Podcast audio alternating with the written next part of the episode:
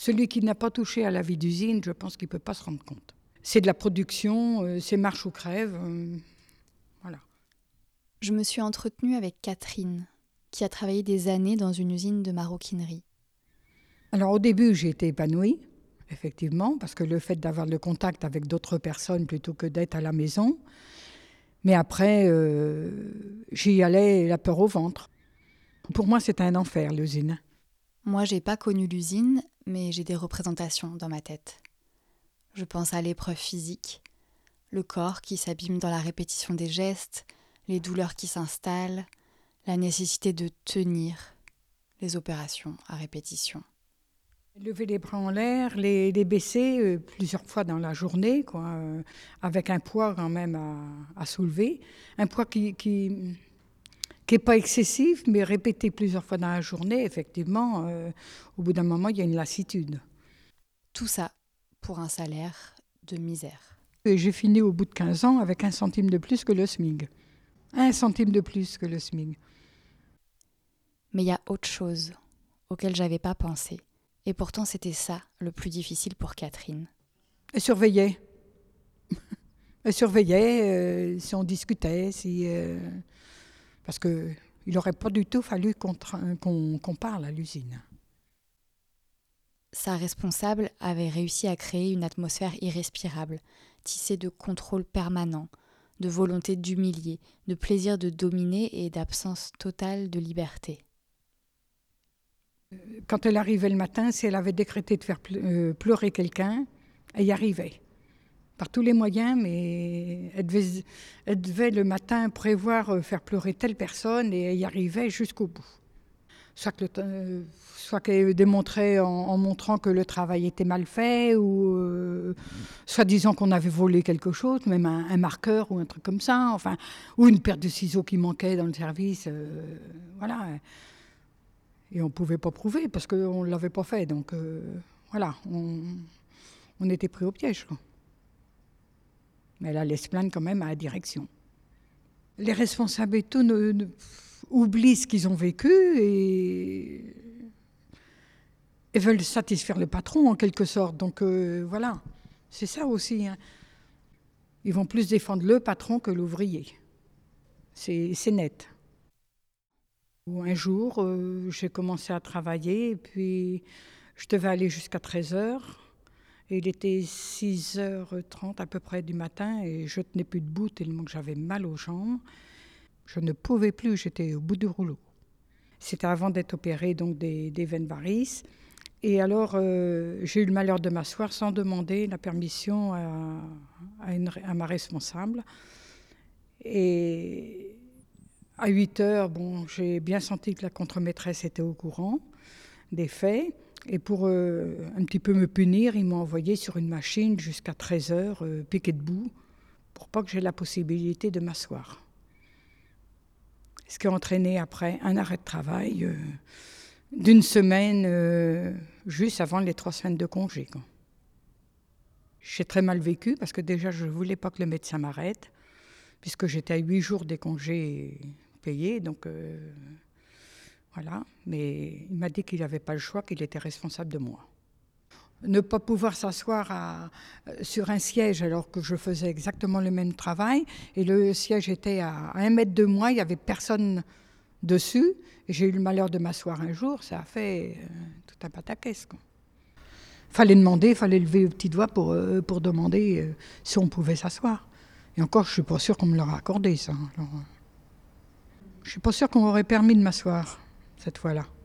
C'est ça le pire. Même en demandant. C'est peut-être pour ça d'ailleurs que je me suis assise sans permission. J'étais plus sûre d'obtenir ce que je voulais. À la question s'il y a une chose que tu as apprise de toutes ces années d'usine, ce serait quoi? Catherine me répond Eh ben, faire son travail et se taire, ne rien dire.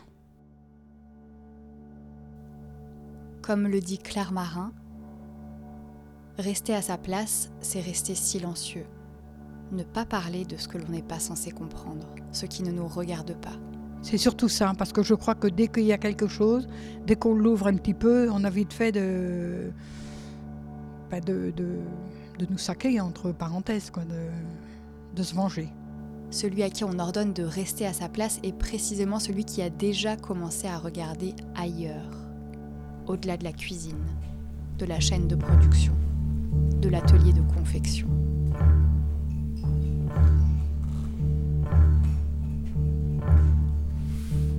Ah oui, excusez-moi. Je- comme je vois Azélis, pardon, excusez-moi, vous étiez dedans, je suis désolée.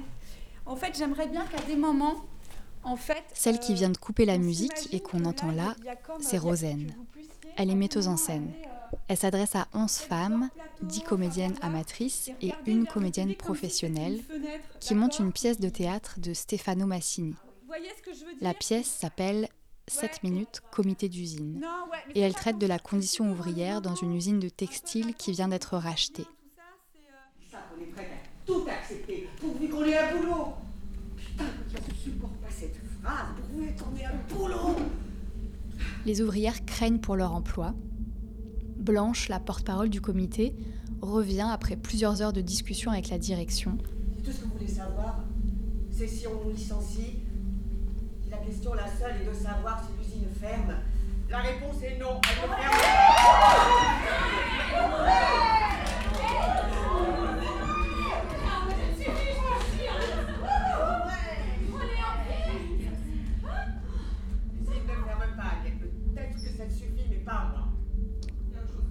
L'usine ne ferme pas, mais il y a une condition. Et les ouvrières doivent voter pour ou C'est contre. ça. À la seule condition, Qu'on renonce à 7 minutes de pause chaque jour, tu as bien lu. c'est ça qu'il demande. Que ça 7 minutes de travail en plus. 5 minutes. La pause entre les tours ne durerait plus 15, mais 8 minutes. Rien d'autre ne changerait. Rien d'autre. Tout resterait comme maintenant. C'est écrit. Il s'y engage, il s'engage. Noir sur blanc. Noir sur blanc. La pièce se déroule et chaque personnage donne son avis, argumente, partage sa vision, sa position, sa façon de penser.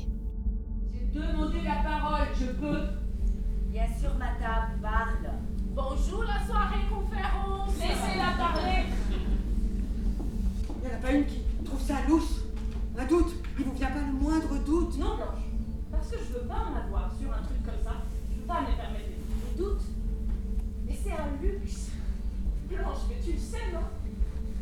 Pourquoi on devrait pas les croire? Juste, pourquoi je devrais forcément penser qu'ils veulent me la faire à l'envers? Les patrons sont pas toujours des salauds.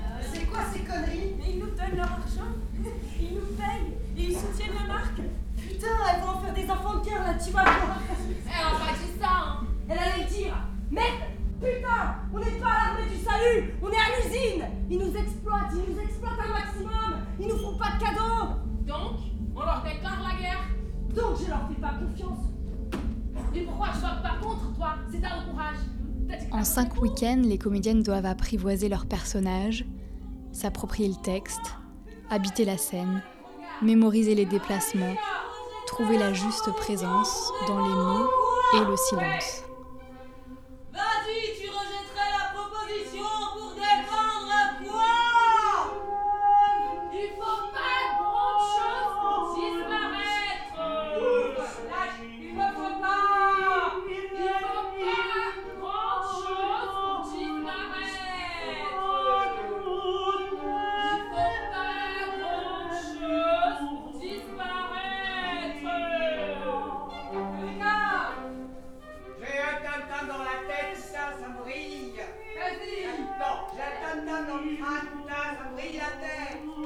Rosen a invité Catherine à assister à une répétition et à déjeuner avec les comédiennes pour qu'elle puisse leur partager son expérience de l'usine.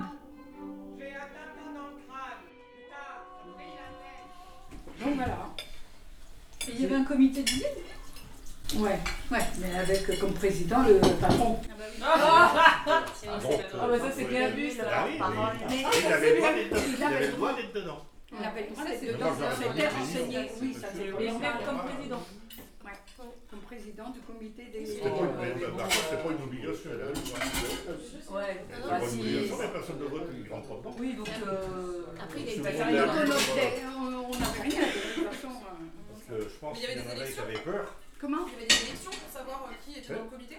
Ouais, bah oui. Oui, oui, il y mais en avait, pour lui, oui, oui, oui. Ben voilà. Ah, c'est- c'est- c'est- c'est ça, c'est qu'il y Non, parce que, ouais, était non, mais c'est ça, ça. il avait le droit d'être président, mais il fallait qu'il soit élu. Voilà. Et il n'était pas Il y en a dans l'eau qui, Bah qui oui. se seraient mis à genoux. Donc c'était pas légal. hein. Euh, si, il Bon, était élu. a J'imagine qui qu'il était élu. Et puis voilà. Il a été élu, donc tout le monde demande, il a été élu. Ah bah oui, il y en a eu, bah, bien sûr, il y en a eu, euh, oui. Mais parce que là-dedans, c'était euh, les cousins, les cousines qui Ah ben, travaillaient. Ah, Il y avait énormément de... Cette pièce a été jouée deux fois à Rennes, au théâtre de la Paillette, et une fois à Montfort-sur-Meux, à l'avant-scène.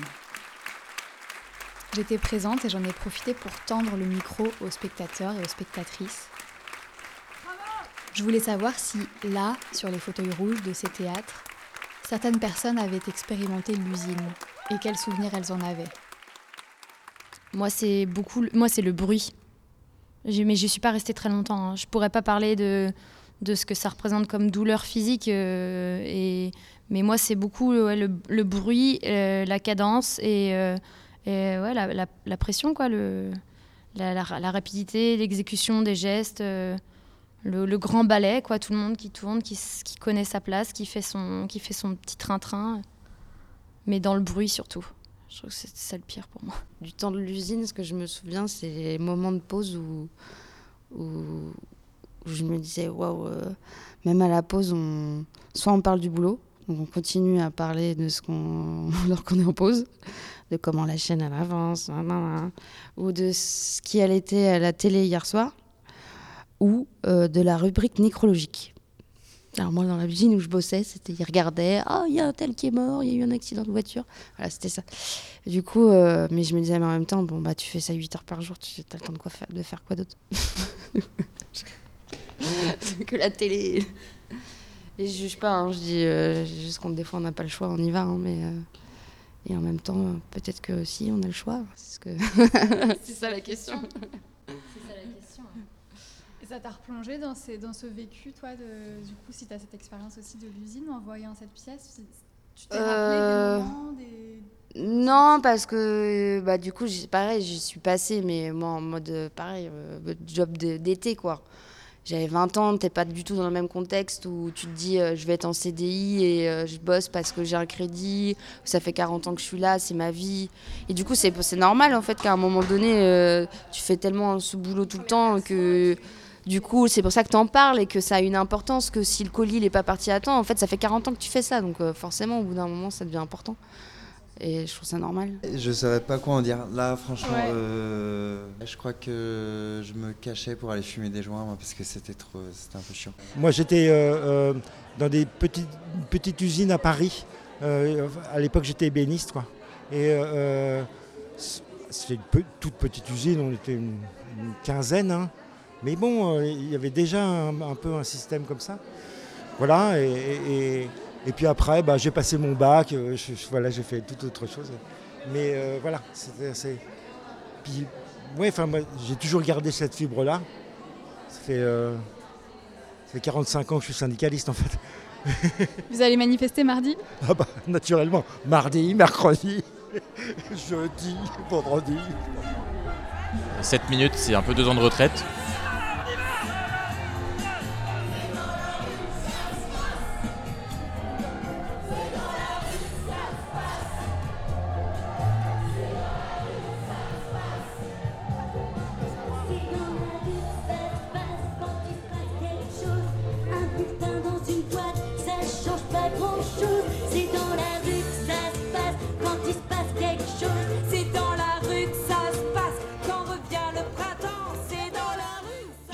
La chance de m'entretenir avec Caroline, l'éclairagiste sur le projet, qui m'a raconté son vécu quand elle travaillait dans une usine de fabrication de téléphones portables.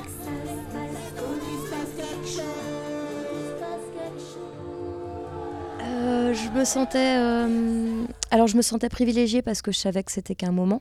C'était une année d'intérim euh, dans un questionnement entre la fin de mes études et ma vie professionnelle à venir. Donc c'était un choix. Donc, euh, donc, donc euh, je me sentais chanceuse. Euh, ça m'a mise beaucoup en colère dans les fonctionnements, en fait, dans la déshumanisation de justement de l'individu dans l'usine. J'étais en colère parce que la plupart des gens avaient des pathologies liées à la répétition du geste et, Et, que très rapidement, moi aussi, j'en ai eu des débuts et que, et, et que je supporte jamais qu'on sacrifie l'humain à, une fois de plus, à l'argent. bon, la chaîne, j'y suis restée que deux jours. Je ne convenais pas au, formatage et à la cadence, donc ils ont fini par me mettre à un poste où j'étais toute seule et où, où, où le rythme ne dépendait pas de moi. Euh, et je me suis sentie euh, un tout petit peu euh, dans le dérangement, le dérangement de la machine. J'étais souvent la, la chieuse qui n'était pas contente parce que la chaise n'était pas à la bonne hauteur et j'avais mal au dos, parce que ça me tirait sur le cou, parce que ça allait trop vite, parce que... euh, euh, voilà. En fait, c'est un, environnement... Je, l'ai vécu un peu... C'est un peu snob de dire ça, mais je l'ai vécu un peu comme, comme une traversée sociologique de euh, ce que je voulais pas faire et à titre individuel et de ce que je, je trouvais pas à plein d'endroits pas acceptable au niveau collectif. Et d'un autre côté, pour être tout à fait sincère, j'ai été hyper surprise et très agréablement surprise par euh, toute une euh, toute une force collective. En fait, il y a plein de gens qui, étaient, qui arrivaient au boulot et qui étaient contents de se voir. Et euh, peut-être pas par le travail qu'ils faisaient, mais par le temps qu'ils passaient ensemble. Par la, par, euh, En fait, c'est un, lieu de, c'est un, lieu, un lieu de vie, un lieu de, où on fait société aussi. Et euh, à l'échelle des, des ouvriers, il y avait une vraie force du... Pas, pas, politique, pas du groupe, mais de... euh, de se respecter, de se parler, d'échanger. Il y a plein de gens qui étaient devenus des amis. Dans... Alors, pas ceux qui étaient en intérim comme moi, mais dans ceux qui étaient en... plutôt en, CDI, et donc allaient y passer sûrement beaucoup, beaucoup d'années. Et euh, voilà, c'était euh, c'était très. J'arrivais avec mes grandes idées euh, euh, post-étudiante gauchiste de euh, l'usine c'est pourri. Et en fait, euh, j'y ai vu des gens aussi qui, qui s'y sentaient bien et qui s'y sentaient bien euh, en société. Euh, je sentais qu'ils trouvaient du sens dans les relations qu'ils avaient avec leurs collègues, en fait. Et, et ça m'a beaucoup interrogée, ça m'a... C'était bien, enfin, c'était bien parce que, pa- pa- parce que je pense que j'arrivais avec, euh, voilà, avec euh, des études supérieures, un côté un peu intello. Bon, je fais de l'usine le temps de me faire un peu de sous et après je ferai autre chose. Et hum, en fait, je me suis pris une bonne petite claque. euh, je, les... je les ai trouvés forts, en fait, les, les, les gens qui bossaient là-bas. Ouais. Et euh, c'était pas des conditions absolument pourries, mais c'était. je, enfin, je trouvais quand même que c'était des conditions difficiles. Et hum, moi, j'ai besoin de sens dans, ce que je fais, dans le travail. Là, on faisait des téléphones portables. Mais c'était il y a, il y a 25 ans, donc c'était les premiers téléphones portables. Moi, un, de mes boulots, ça a été de tirer sur l'antenne. Il y avait des antennes à l'époque pour voir si ça tenait. Et en fait, tu dis, je, passe ma journée entière, enfin ou ma nuit, parce que je travaillais en week-end et en nuit, à tirer sur des antennes. C'est absurde, c'est- ça n'a pas de sens en fait. euh. Et du coup, tu as intérêt d'avoir une vie un peu intéressante à côté, parce que sinon, euh, sinon ça n'a pas de sens. Et il n'y a rien qui te valorise dans. C'est ça que j'ai trouvé dur en fait. Il n'y avait rien de valorisant. C'est, euh, J'ai fait d'autres boulots. euh, J'ai fait des saisons, j'ai fait des vendanges, des trucs où j'ai eu l'impression d'être. Enfin. de des, endroits qui m'ont donné de la valeur. Tester les. tirer sur les antennes des portables, ça ça me valorisait pas du tout. Je... Et du coup, j'avais du mal à. J'ai toujours hein, du mal à comprendre, mais c'est un point de vue de, bourgeoise un peu, mais j'ai toujours du mal à comprendre euh, que, qu'on fasse ça aussi longtemps, toute sa vie, euh, comme métier, quoi. C'est euh, parce que le métier, c'est pas toute la vie, notre boulot, mais c'est quand même quelque chose qui peut donner du sens et de la valeur à notre vie, au moins à la personne qu'on est, quoi. Donc ça a été une, ça a été une sacrée formation. et et j'ai- souvent euh, encouragé des gens à aller euh, bosser un peu à l'usine pour euh, voir. Et voilà. Et puis ce qui était, chouette quand même, c'est que euh, mes tout débuts de, de, conscience politique sont nés là parce que dans les intérimaires, il y avait beaucoup de- d'étudiants ou de tout juste sortis d'études. Et, euh, et en fait, on, se faisait notre conscience politique euh, mutuellement en parlant de l'usine, justement, et, euh, et, de cette expérience, cette expérience qu'on était en train de vivre. Donc c'est vrai que ça a été mes...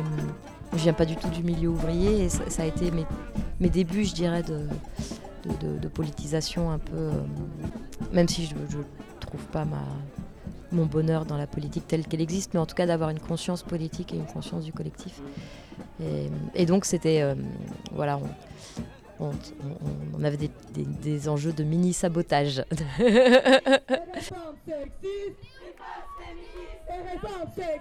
bah, si on pouvait faire arrêter la ligne euh, pour une raison ou pour une autre, même pas longtemps, si euh, c'était rien, c'était sûrement inutile, mais ça nous permettait de pas nous sentir complètement passifs, je dirais.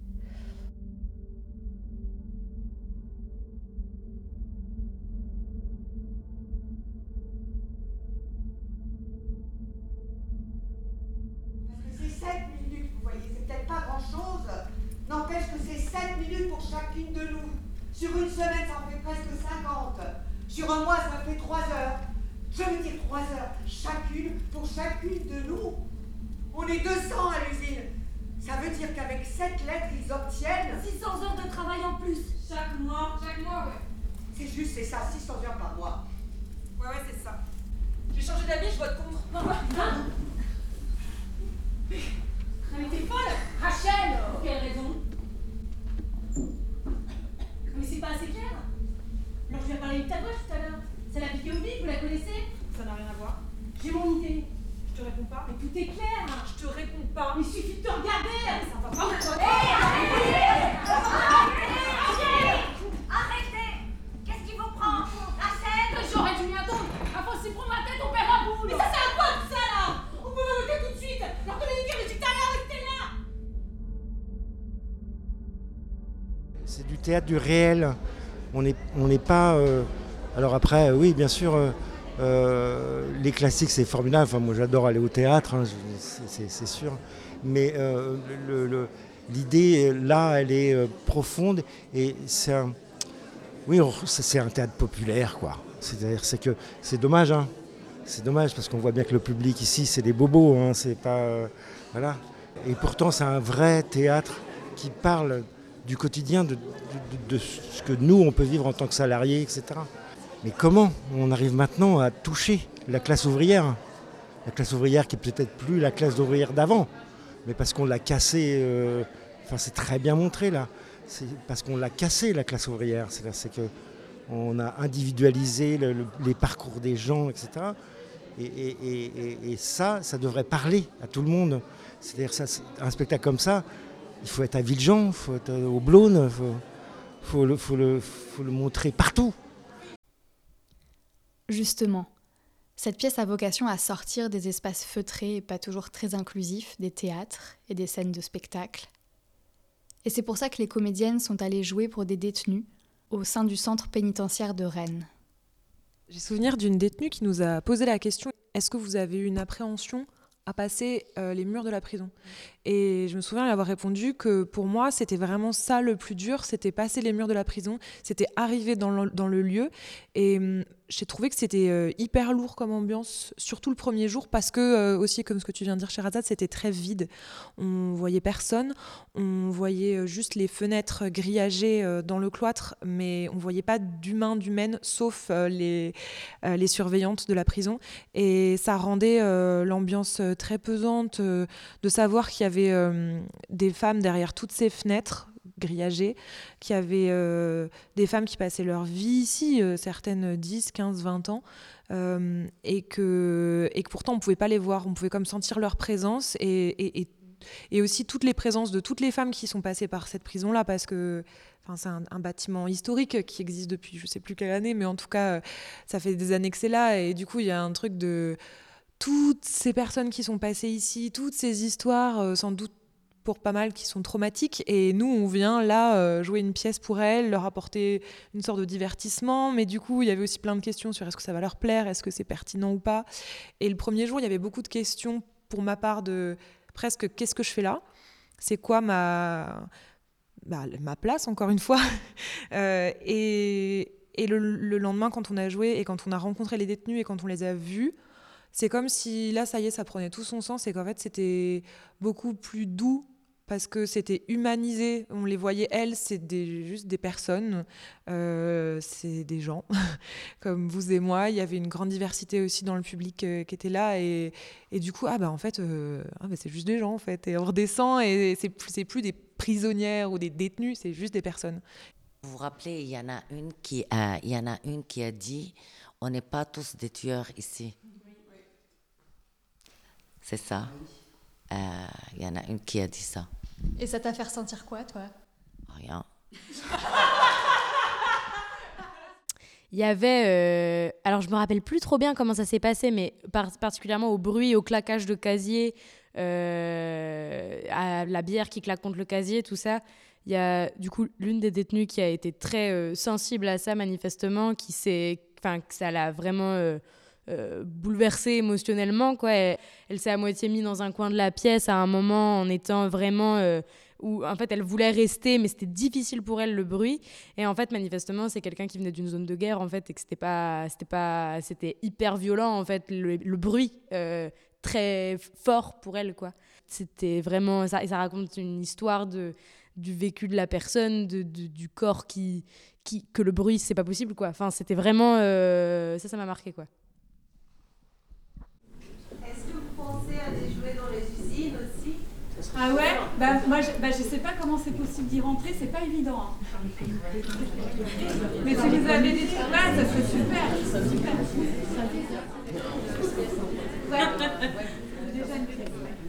Et dans l'auteur, euh, il euh, fait jouer que des femmes? Oui. Vous n'avez jamais pensé à incorporer des hommes? Bah non.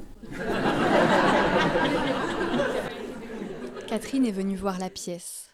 J'étais curieuse de savoir ce qu'elle aurait fait si elle avait fait partie de ce comité d'usine.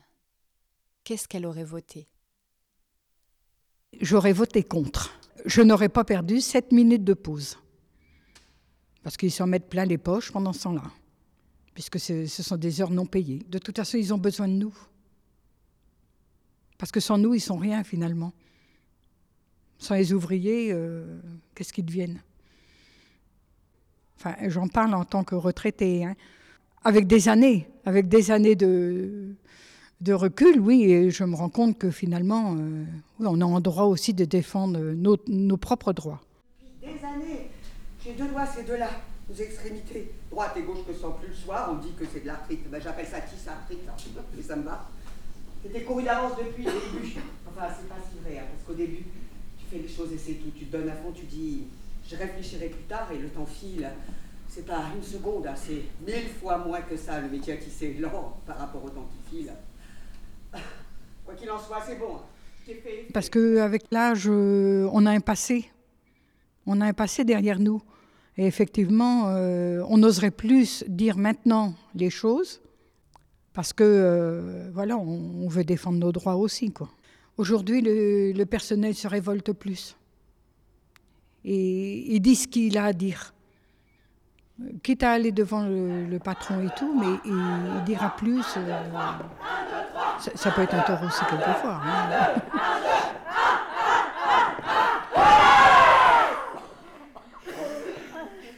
À quel moment on lutte? À quel moment on se dit non, c'est plus possible? Et comment. Euh, c'est marrant à un moment donné je me suis fait une réflexion complètement débile pendant la pièce.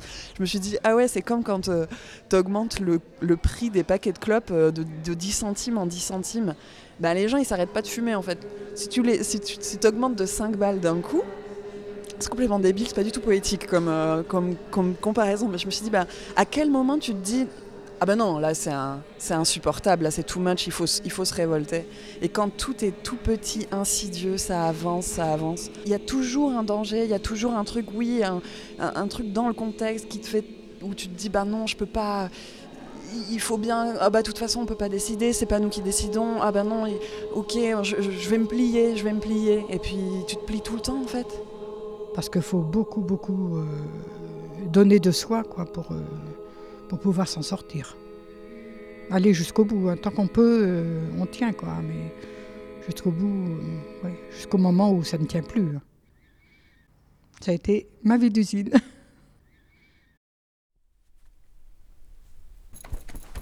C'est important que vous respiriez euh, bien, ceux qui manipulent et même ceux qui sont manipulés. à détendre les bras le long du corps, le visage, tout ça. Vous pouvez laisser même entrouvrir un peu la bouche si ça fait circuler l'air tranquillement. Voilà, vous allez pouvoir remonter hein, tranquillement euh, le haut du corps jusqu'aux épaules. Et puis vous allez euh, tapoter avec euh, les mains là. C'est, c'est- Voilà, et on, voilà, on, on y va quoi. Dans les halls ou sur le trottoir, à la sortie du spectacle, j'ai demandé aux personnes qui l'avaient vu ce que ça leur inspirait. Quel était, d'après elles, le message de cette pièce? Défendre ses droits. Défendre ses droits. Défendre ses droits, absolument. Parce que personne ne le fera à notre place. Être ensemble, être ensemble et s'écouter. Bah moi, ce serait de pas se fier euh, à- aux apparences du coup. Et en fait, on devrait juste donner le droit à tout le monde de- d'exprimer son avis. Toujours réfléchir avant d'agir. Je, je dis que ça met pas en valeur les chefs. Et euh, Parce qu'on demande toujours, toujours, toujours aux ouvriers, mais eux, ils font quoi en échange? Mais il faut rien, on est d'accord? Non, c'était très intéressant. Bah, c'est le phénomène de société euh, qui est actuellement. C'est c'est- c'est ça ce qui se passe aujourd'hui, c'est euh, c'est la réalité des choses. C'est tout. Ne pas prendre les premiers mots pour argent comptant. Il n'y a pas de petit pas en arrière, euh, tout ce qui est acquis est acquis et doit le, et doit le rester. La violence qu'on peut voir à certains moments, qu'on peut trouver dans, entre les personnages, alors qu'en fait elle vient de, des absents. La violence du grand sur le- les petits, ou les petites en l'occurrence. Qu'est-ce qu'on fait? Est-ce que bah on dit rien puis bah de toute façon il n'y a pas le choix et puis bon bah de toute façon on accepte comme on accepte plein de choses ou est-ce qu'on prend le risque bah voilà de faire grève, on perd notre salaire? Est-ce que ça va changer quelque chose? Mais si on fait rien bah de toute façon rien changera.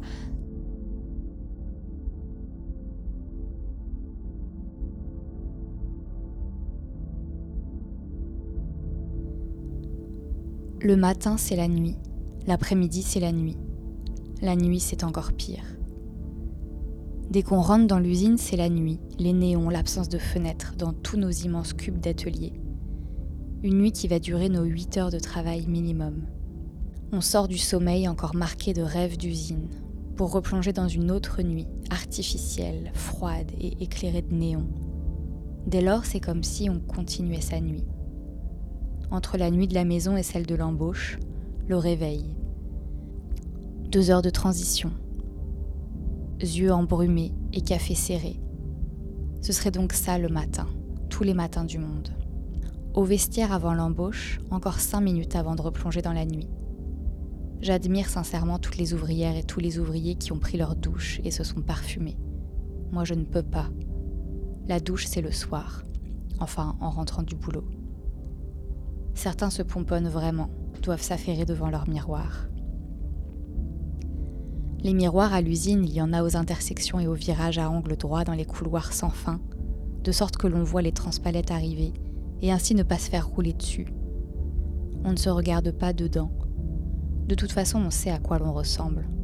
Une tenue blanche maculée de sang, comme celle de tout le monde. Des corps fatigués, des yeux qui continuent. Pas moi.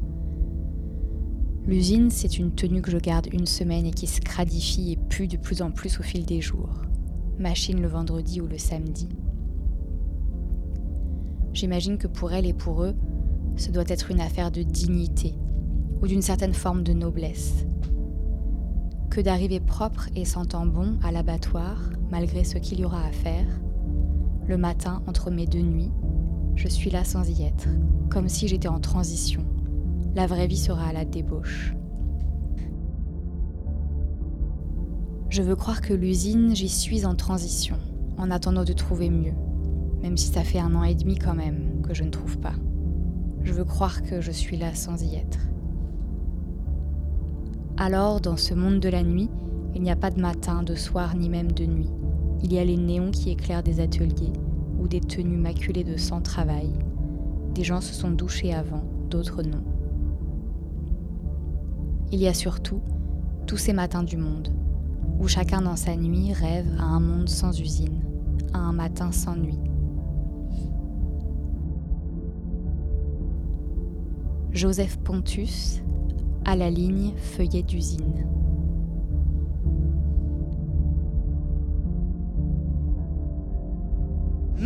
on a envie de dire non, nous aussi, quoi.